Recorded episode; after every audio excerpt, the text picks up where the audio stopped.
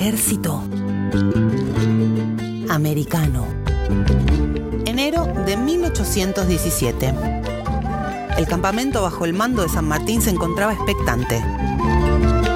5.223 hombres, 9.280 mulas, 1.500 caballos, junto a las 16 piezas de artillería, alimentos, armas, forrajes y municiones, estaban listos para emprender el camino por aquellos inmensos montes. Los días previos al inicio de la campaña el movimiento era intenso. Mujeres y hombres nacidos en diferentes regiones de las Provincias Unidas y también en la Capitanía de Chile se disponían a emprender la hazaña que cambiaría la historia de Sudamérica.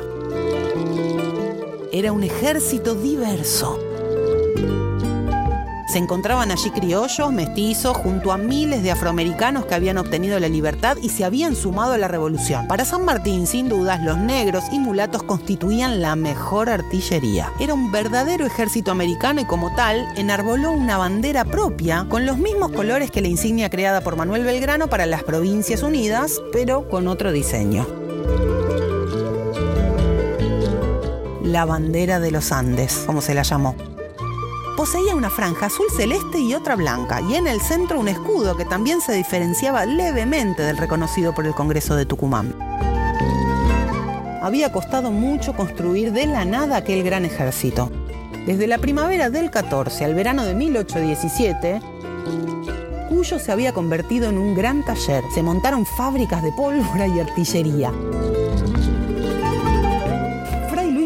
Ocupó de conducir la producción. Tenía a su cargo 700 obreros, algo impensado para aquel entonces. El Estado cuyano, además, impulsó la industria minera. Salitre, azufre, bórax, plata y plomo comenzaron a extraerse. La industria textil también se puso en marcha. Las tejedoras día y noche confeccionaban los uniformes en Mendoza, pero con lana traída de San Luis. Pero, ¿cómo se financió tamaña obra? ¿Acaso fueron las joyas donadas por las damas mendocinas las que colaboraban con esta misión?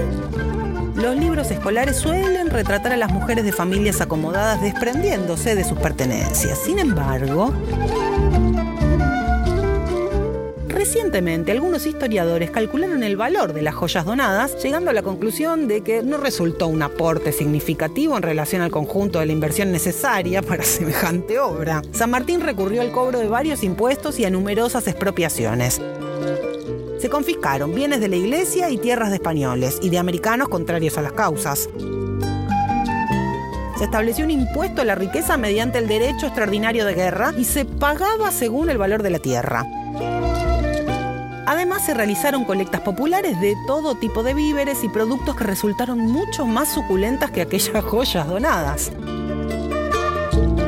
Así, con un Estado planificando y con toda la sociedad movilizada, se puso en pie el ejército que derrotaría a los realistas primero en Chile, luego en Perú, hechos que, junto al accionar de Simón Bolívar, permitieron alcanzar la independencia de la región más austral de nuestra América Latina.